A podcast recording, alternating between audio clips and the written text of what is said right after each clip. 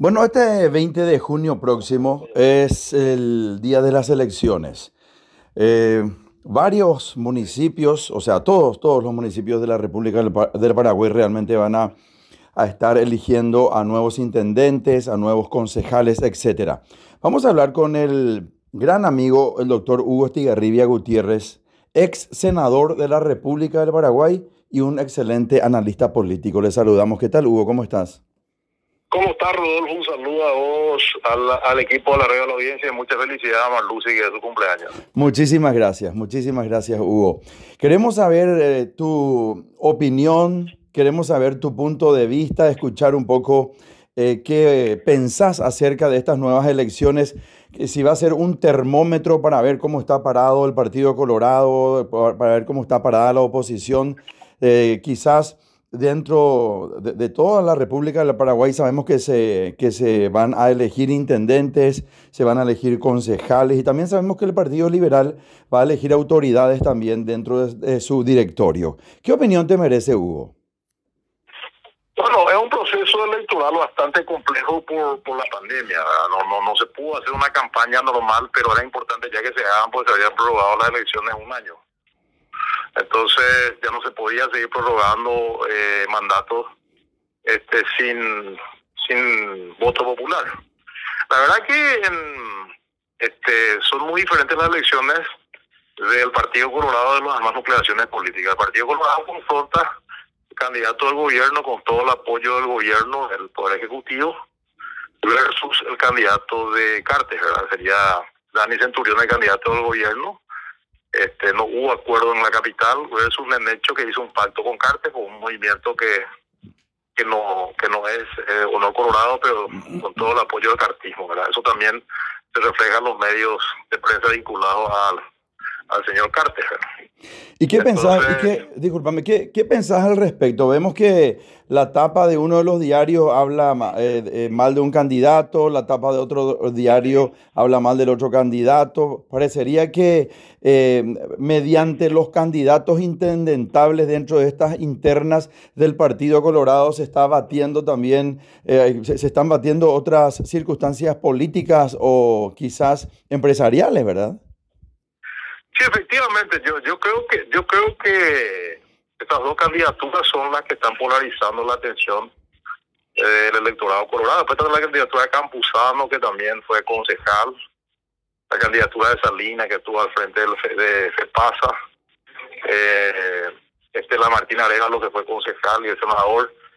Eh, una peculiaridad, los cinco candidatos colorados tienen experiencia administrativa, de los cinco, cuatro tienen experiencia municipal lo cual es importante para la campaña eh, después eh, con respecto a las generales.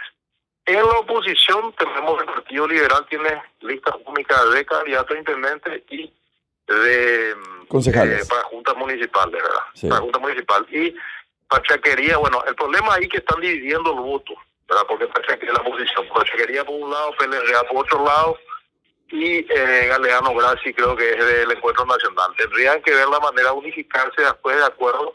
Tal vez un índice podría ser nivel de participación en la interna, otro, no sé, pero si ellos no han unificado, muy difícil llegar al Partido Colorado en capital. En las capitales departamentales en general, es interesante ver un poco cuál es el comportamiento ya a futuro del electorado. En Ciudad del Este, por ejemplo, confrontan dos modelos. Tener en la interna comunal, tener a un lado BINS, este, y por otro lado tener a Ulises Quintana, con todo lo que implica que Ulises Quintana sea candidato con este proceso que tiene. Mm. Eh, y hay que ver un poco de cara a las generales, porque como yo digo siempre, las elecciones municipales este, son muy peculiares porque tienen tienen eh, a los candidatos conforme a su prestigio ciudadano, a lo que hayan hecho, a lo que van a hacer, este, a, a una cantidad de factores que en los cuales también entran los aparatos partidarios, pero eh, de otra manera. Y por otro lado, el desbloqueo hay que ver si funciona efectivamente, sobre todo en la interna eh, colorada ahora, para meter gente nueva en la lista final del Partido Colorado. Eh, no te hago ese análisis sobre el Partido Liberal ni nada más porque también más con lista única. Los partidos menores luego prácticamente no tienen interna. Así es. Así que, así que, así que te digo que el desbloqueo sí va a haber, si es si va mucha gente a participar, gente que tiene voto bronca, por ejemplo Colorado, que tiene voto bronca contra el modelo que está ofreciendo este gobierno. El anterior, tal vez tengamos sorpresas de, concejales de movimientos pequeños, ¿verdad? Tenemos figuras interesantes, por ejemplo, para la concejalía conocida por la ciudadanía como la de Fátima por ejemplo. Un movimiento en Nueva República, un movimiento de amigos muy cercanos míos. Colorado, te comento nomás, por ejemplo, que así con figuras así resaltantes que de repente tengan el voto de una parte del electorado, tal vez puedan entrar a la lista y después ser electos por los ciudadanos, que es lo que te permite el desbloqueo. ¿verdad? Eso puede darse y hay que ver también cómo se conforma esa lista final del Partido Colorado, esto acá en la capital y en el interior, ¿verdad? Eh, te hablo mucho del Partido Colorado porque no estoy viendo internas fuertes en las demás nucleaciones políticas. Entonces, también eso va a determinar un poco eh, el cariz que va a tomar las elecciones generales. Y en Capital la confrontación es muy fuerte, con mucho ataque han hecho últimamente por cuestiones más relacionadas a, temas inmobiliarios de él, o donde vive, o, como cuánto tiene, y a Dani Centurión con el uso del famoso sistema de poner el aparato del Estado a favor de un candidato, ¿verdad? Denunciado ahora en estos días por alguna actitud de Monchifrete y otros dirigentes, ¿verdad? Audio, o sea, eh, pero una campaña totalmente atípica, totalmente eh, temerosa de la ciudadanía y si hay poca participación, el voto duro va a estar con todos.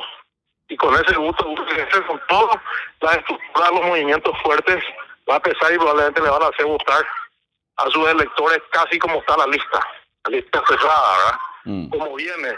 Y ahí pueden predominar otra vez muchas de las figuras de siempre. Hay que ver tal desempeño de, de ciudadanos interesantes que están en movimientos pequeños, como pues, por ejemplo el de Orlando Fioroto, que que fue concejal, concejal ahora, fue senador antes, ¿verdad?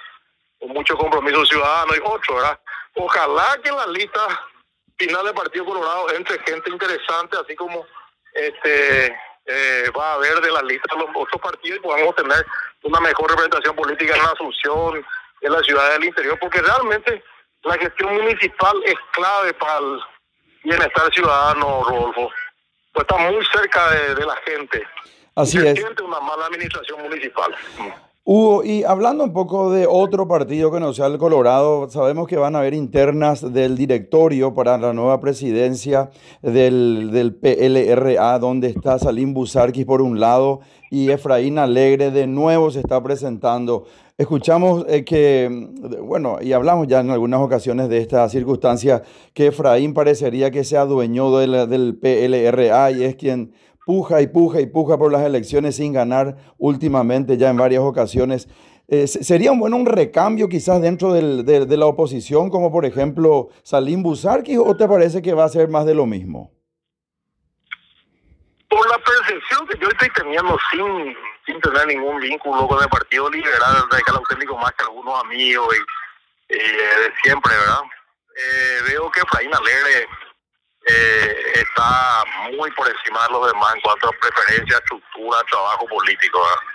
Usar que hizo un pacto bastante desafiante con, con el sector llanista, cuando que él no era ese sector y prácticamente tiró al tacho su discurso de, cambio que se acercaba a Payo Cuba antes, etcétera, etcétera, y va al va al llanismo puro y duro que tiene una estructura muy fuerte para confrontar. Después aparece una figura nueva como Silva, está vinculado a Dionisio Amarilla, que sería un casi un desprendimiento del llanismo, porque Dionisio Amarilla estuvo con Llano antes de perder la investidura. Entonces hay que ver, yo creo que Silva más, más, más que voto a Alegre le saca voto a Llano, a Busarquis. Entonces otra vez le facilita a Alegre. Y por otro lado, yo creo que eh, para, para poder eh, decir que Alegre se, ha dueñado del partido, bueno, van a tener que ganarle, ¿verdad? Porque él, es un presidente producto de elecciones, ¿verdad? Aparte, en democracia, competir es normal, perder y ganar es normal. Y hay que recordar yo, algo importante: eh, Efraín Alegre es el liberal más votado en el país hasta el momento, ¿verdad? Mm. Recordar eso que, fíjate vos que Efraín Navidad pierde por una cantidad de votos que creo que llevó Carrizosa con Marito. O sea, si, la oposición no iba dividida, ganaba la elección. Entonces, yo mm. creo que es un test, un test también, y yo creo que si Efraín gana la interna liberal, se encamina a ser el candidato liberal de una coalición opositora que quieren armar con todos los sectores para enfrentar al Partido Colorado. Y él, eh, que tiene más discurso duro contra el cartismo y contra el gobierno, mantiene Efraín esa línea opositora, cosa que nosotros vimos también en Busarqui, pero no así tanto en Llano, que está aliado a Busarqui.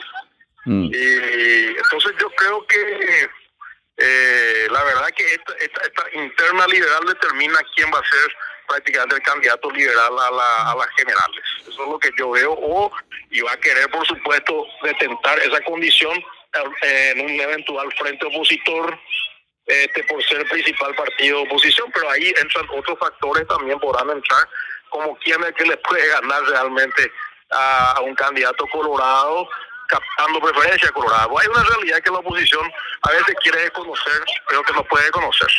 Ellos necesitan un candidato o en la chapa eh, a un candidato colorado o de filiación colorada.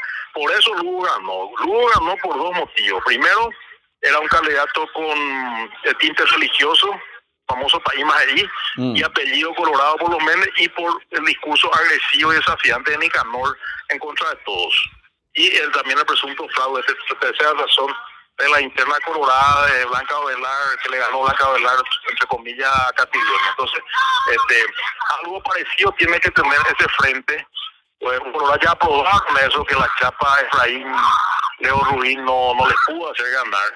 Mm. Entonces, esta interna liberal nos pinta por lo menos la cara de un probable precandidato presidencial por el sector liberal y, por qué no decirlo, en la chapa presidencial de uno del, victorioso. Yo creo que Alegre está jugando fuerte ese partido y está bastante bien posicionado. Incluso veo que, que los sectores internos del PLRA han consensuado candidaturas para la concejalía, para la intendencia, como lo Anaca llama, y han mantenido su pelea en las eh, en la candidatura para el directorio, lo cual como partido político le da una identidad, unidad, que es importante. Sí. Pero también, pequeño detalle, te voy a hacer un sobre el punto ahí, mm. la, la, elección vigoriza la democracia.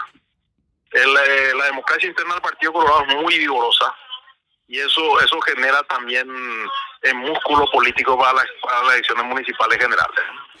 Hugo, es menos mal que esto eh, queda grabado, que este programa queda grabado y el archivo es el archivo, vos sabés bien. Hoy una fecha especial, 15 de junio del año 2021. Yo me hago cargo de esto que te voy a decir. Si Efraín Alegre sigue persistiendo en ser la bandera de la oposición, tenemos muchos años más para el Partido Colorado. Es un punto de vista personal mío, ¿verdad? ¿Por qué?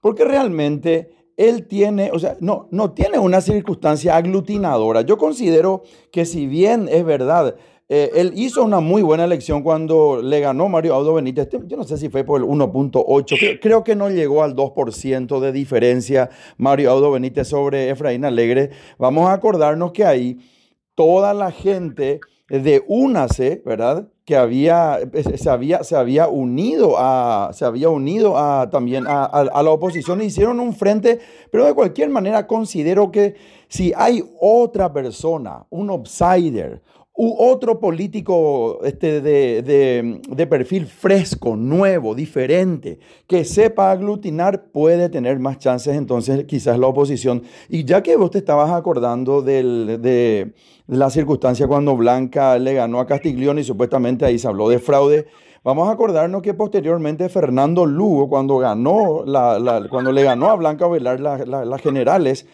eh, tuvo aproximadamente, según se había calculado, 130, 140 mil votos colorados tuvo Fernando Lugo en esa ocasión. Yo quiero saber qué colorado le puede llegar a votar a Efraín Alegre. Yo creo que ninguno. Bueno, ese, ese es el tema. Hay que ver el voto bronca que hay contra, contra HC y contra Marito en el Partido Colorado. Y en la medida que haya un frente opositor que polarice, por eso que incluso Efraín en el discurso este, eh, la mafia o nosotros, para polarizar ya de ahora. Un discurso bien polarizante, un discurso bien bien así atrapante, puede mover Colorado, Colorado y como Obviamente está el famoso que ya hoy ya Colorado, que Colorado no vota liberal, etcétera, etcétera. Hay que ver hasta dónde impacta la crisis, la pandemia, los muertos, eh, la falta de cobertura hospitalaria, oxígeno, eh, terapia intensiva. Hay 10.000 muertos, hay 10.000 muertos en este momento.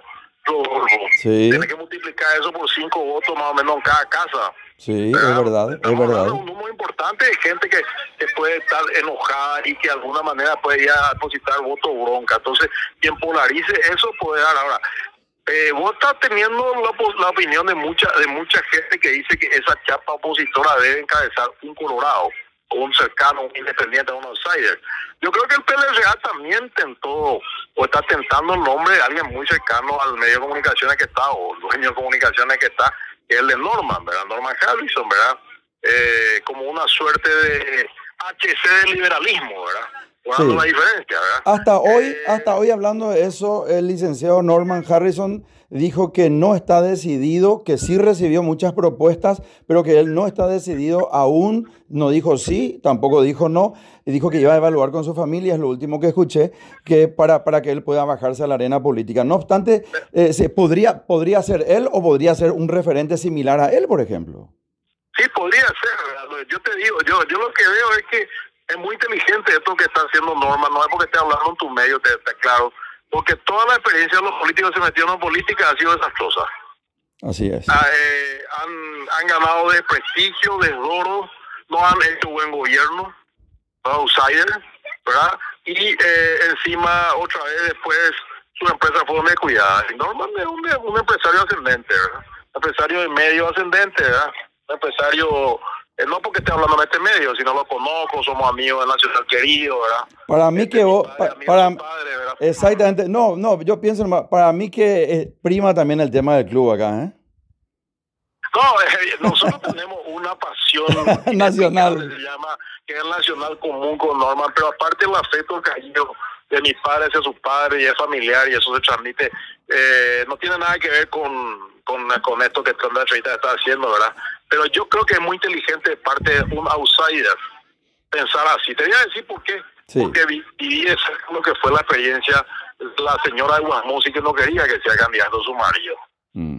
Y finalmente fue y, yo creo que el tiempo fue en contra de, de, esa de, lo que fue la presidencia del ingeniero Guasmusi. Uno era el empresario anterior a, a ese presidente y otro después, ¿verdad? yo te hablo así de experiencia que he visto nomás o un Raúl Cuba, por ejemplo, ¿verdad? No creo mm. que Raúl Cuba esté muy contento con haber sido candidato, eh, haber sido presidente, ¿verdad? Mm. No sé si Juan en un mano a mano también te contesta lo mismo. Yo creo que un, un hombre que construye afuera la política ha construido una vida en torno a un interés eh, determinado, privado, progresar, este, económicamente, realmente. Y de repente se presenta la oferta de dirigir la patria y hay que conocer también el monstruo de adentro este, Rodolfo, a veces es cierto, algunos conocen mal y aplican mal porque son políticos, ¿verdad? Entonces, pero, y a ver, y, pero han habido pocos ejemplos exitosos de outsider. Yo creo que uno de los pocos exitosos ahora que tenemos es el de Bukele, pero Bukele al ejercer tuvo la primera mayoría en el Congreso y arrasó con el Poder Judicial, por ejemplo. Porque denota un desconocimiento de lo que es un Estado de Derecho. Entonces te digo nomás que eh, yo personalmente le diría a cualquiera, eh, y aprovecho para hacerlo público a Norman, eh, consultar diez mil veces con tu almohada antes de tirarte. Mm. Porque vas a perder mucho de todo lo que es tu vida actual en la actividad privada. A él y a cualquier outsider. Y por otro lado le diría a los políticos, dejen de golpear las puertas a los outsiders este, para ver si siguen eternizándose ustedes en los cargos legislativos como antes golpeaban los cuarteles. Mm. Entonces, busquemos políticos de estadística, hombres o políticos estadistas, perdón, con visión de Estado, con amor a la patria, con honestidad, este, y dejemos golpear puertas de outsider, que van a hacer la magia de la frescura, ¿verdad? Eso también, eh, yo, yo, yo personalmente creo que debemos mejorar la política este, con los que conocen de política, aunque hoy en política están todos habilitados, ¿verdad? Están todos abiertos. Porque la política es competencia. Yo lo que considero respecto a lo que estás diciendo, eh, mi querido Hugo, es que como paraguayo, como ciudadano, como persona que vive en este bendito país, que estoy casado, que tengo hijos, que quiero lo mejor para, para nuestros semejantes, que tengo ilusiones que nuestros hijos y nuestros nietos vivan mejor, realmente la, la fe y la esperanza que tengo es que sea gobernado este país por gente proba, por gente que tiene buenas intenciones, por gente que no se quiere servir de la política, sino que tiene la plena intención de servir dentro del universo de la política. Entonces, no importa que sea hombre, que sea mujer, no importa que sea colorado, que sea liberal, no importa que no tenga eh, eh, eh, algún partido político tradicional, pero que sí tenga en el alma y en el corazón la bandera y las ganas de hacer bien las cosas.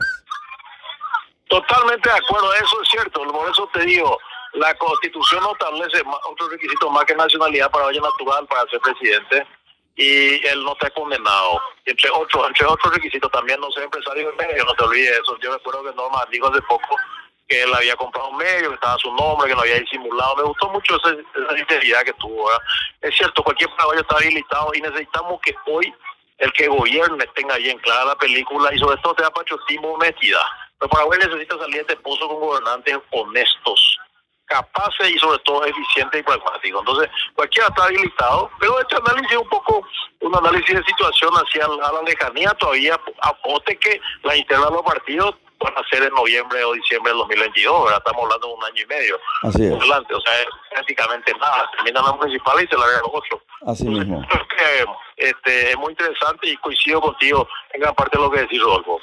Finalmente, eh, doctor Hugo Estigarribia, quería hablar de, de la política que está tomando los Estados Unidos mediante su presidente Joe Biden respecto a la donación de las vacunas en todo el mundo. ¿Y por qué quiero hacer esta reflexión contigo? Vamos a coincidir que Donald Trump no hizo un mal gobierno. Yo creo que el ramalazo del COVID, el ramalazo de la pandemia mundial le arrastró e hizo que pierda las elecciones. Y vemos hoy, y realmente yo tengo que decir con muy buenos ojos, que no solamente Estados Unidos está vacunando a todas las personas que lleguen dentro de su territorio en el aeropuerto, en todos los aeropuertos eh, prácticamente al llegar, no importa nacionalidad, están las personas ahí, están vacunando Em, eh, en contra del COVID-19. Sabemos que hay muchísimos países, entre ellos el Paraguay, donde han llegado muy pocas dosis. Y ahora ha dicho que va a, donar, pero millones y millones de dosis a todo el mundo. Esto podría fortalecer en cierta forma la figura de Joe Biden al frente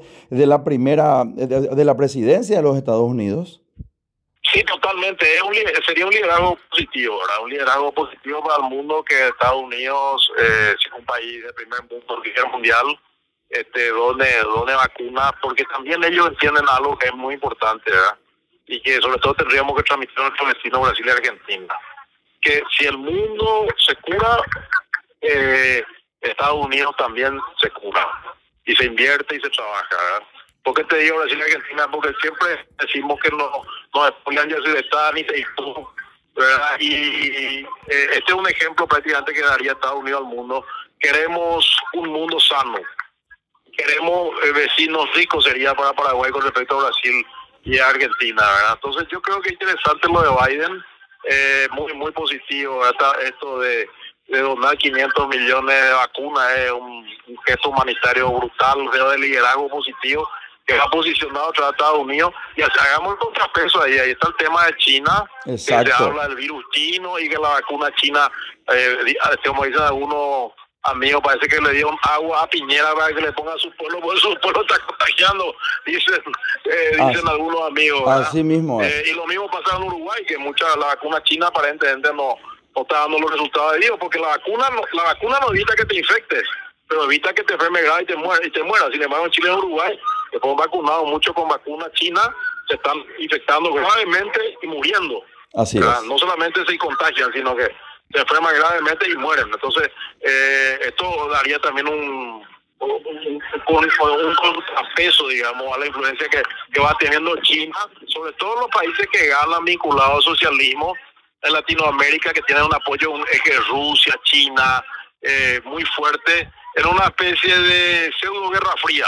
Mm, ya no hay más guerra fría, pero una pseudo guerra fría. Por un lado, Rusia y China aliados y por otro lado Estados Unidos. Así mismo. Hugo, ¿vos te, ¿vos te animás antes de cerrar esta entrevista a hablarle a toda la gente que está escuchando este programa, Vamos por Más Paraguay, por Radio Primero de Marzo, 780 AM, y decirle que, ¿qué tienen que hacer el día domingo? ¿Y por qué tienen que hacer eso el día domingo? ¿Y a qué quiero llegar? El día domingo próximo, 20 de junio, es el Día del Pueblo, el día donde el poder tiene el pueblo. En cada uno de, los, de, las, de, las circunstancias dentro del, del cuarto oscuro, donde va a entrar a votar y sobre todo tiene que elegir. Este programa se escucha realmente en toda la República del Paraguay y yo sé que vos sos una persona que tenés muchas seguidoras y muchos seguidores, así que quiero que le hables, no importa, no importa que sean colorados, liberales, sin distinción de banderas ni de partidos políticos, ¿qué le decía al pueblo paraguayo? ¿Qué tiene que hacer este domingo para no quejarse del domingo en adelante después? Bueno, primero que vayan a votar que se preparen, que no, que no, que no, no vendan su cédula ni no pierdan su cédula por nada al mundo, por ese 50 mil o 100 mil que le va a pagar el adversario del otro movimiento, va a perder su derecho a votar a mejores candidatos para su partido o su sector. Entonces, primero que conserve su cédula, su capacidad de votar, que vaya a votar cuidándose del protocolo COVID, con todos los cuidados, con, para no contagiarse, y pero que vayan a votar, incluso los, los, los indecisos, los, los aquellos incrédulos, todos aquellos tienen hoy la oportunidad con el desbloqueo para la Junta Municipal de votar candidato que ellos quieran, ese va a ser su uno, y la suma de votos a favor de ese que le guste a, mucha gente pensante, que quiere un cambio, que está enojada con la manera de manejarse las cosas en los partidos, en el gobierno, en las municipalidades, vayan y voten al candidato que quieran de la lista de la, de la Junta Municipal. Y lo mismo para intendente.